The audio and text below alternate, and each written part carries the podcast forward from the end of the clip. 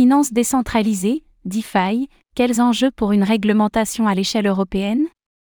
Après avoir confirmé officiellement l'application des règlements MICA et TFR dès 2024, l'Union européenne se penchera prochainement sur de nouvelles lois s'appliquant cette fois-ci à la finance décentralisée, DeFi.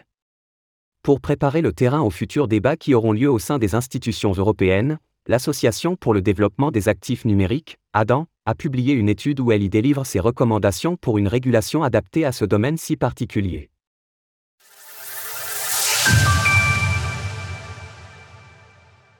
L'Europe cherche à réguler le Web 3.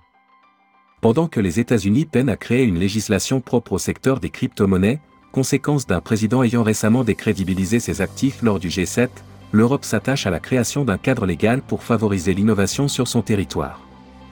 Après le vote définitif du règlement MICA, Marketing Crypto Assets, la semaine dernière, texte de loi régulant les entreprises à l'échelle du continent, l'Union européenne espère poursuivre ce mouvement en se concentrant désormais sur la finance décentralisée, DeFi. Dans ce contexte, la Commission européenne prépare actuellement la publication d'un rapport dans le but d'évaluer la croissance de la finance décentralisée, DeFi, sur le marché des crypto-monnaies.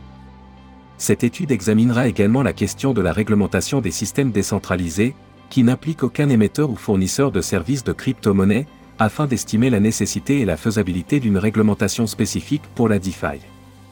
À travers l'un de ces rapports, l'Association pour le développement des actifs numériques, ADAN, propose certaines approches pour guider le travail des régulateurs européens. Regardons de plus près les solutions proposées par l'ADAN. État des lieux de la DeFi. Tout d'abord, un état des lieux s'impose. En quelques années, le secteur de la finance décentralisée s'est érigé comme une composante centrale du Web3. Ayant vu le jour avec les plateformes de prêt et d'emprunt comme Maker ainsi que les exchanges décentralisés, DEX, son nombre d'utilisateurs a connu une hausse exponentielle à partir de mi-2020. Ainsi, entre juillet 2020 et novembre 2021, la valeur totale bloquée, TVL, sur les différents protocoles est passée de 2 milliards de dollars à 180 milliards de dollars. À l'écriture de ces lignes, la TVL est de 48 milliards de dollars, soit au même niveau qu'en mars 2021.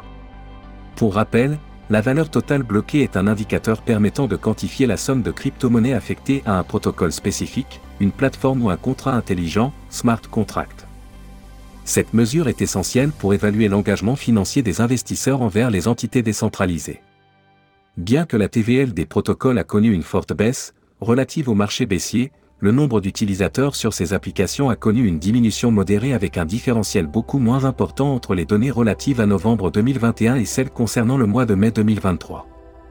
Ainsi, le nombre d'utilisateurs de la DeFi a seulement diminué de 33% entre novembre 2021 et mai 2023, tandis que ce nombre s'établit à 73% pour la TVL, soit une chute 2,5 fois plus importante. D'ailleurs, depuis juin 2022, le nombre d'utilisateurs tend à croître progressivement, passant de 369 000 à 645 000 à l'écriture de ces lignes. Cela démontre l'intérêt croissant des détenteurs de crypto-monnaies pour les applications de finances décentralisées malgré la chute du prix du Bitcoin. Toutefois, précisons que ces chiffres restent extrêmement bas en comparaison de la finance traditionnelle.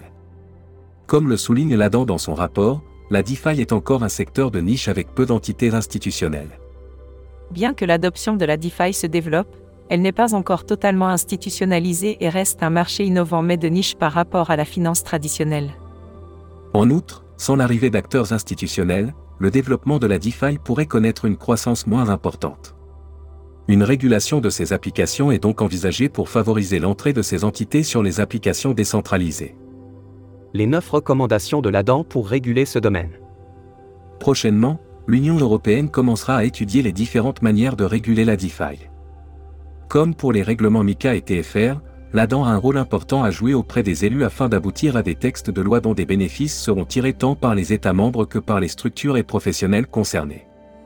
Ainsi, l'association œuvrant pour la démocratisation et la régulation des cryptoactifs présente neuf recommandations pour orienter les futures approches réglementaires de l'EE. Parmi elles, nous retrouvons la volonté de créer un cadre spécifique à la DeFi, aux organisations autonomes décentralisées, DAO, ainsi qu'aux stablecoins décentralisés. L'ADAN envisage aussi la création d'un observatoire dédié à la finance décentralisée. Son objectif serait de promouvoir l'innovation créant une régulation juste, conjuguant l'innovation des développeurs et la réduction des activités illicites. Sur le même sujet, notons que la transparence des protocoles, des interfaces utilisateurs et des solutions intégrées de l'industrie pourraient être mobilisées pour diminuer le blanchiment d'argent et le financement du terrorisme à travers le DeFi.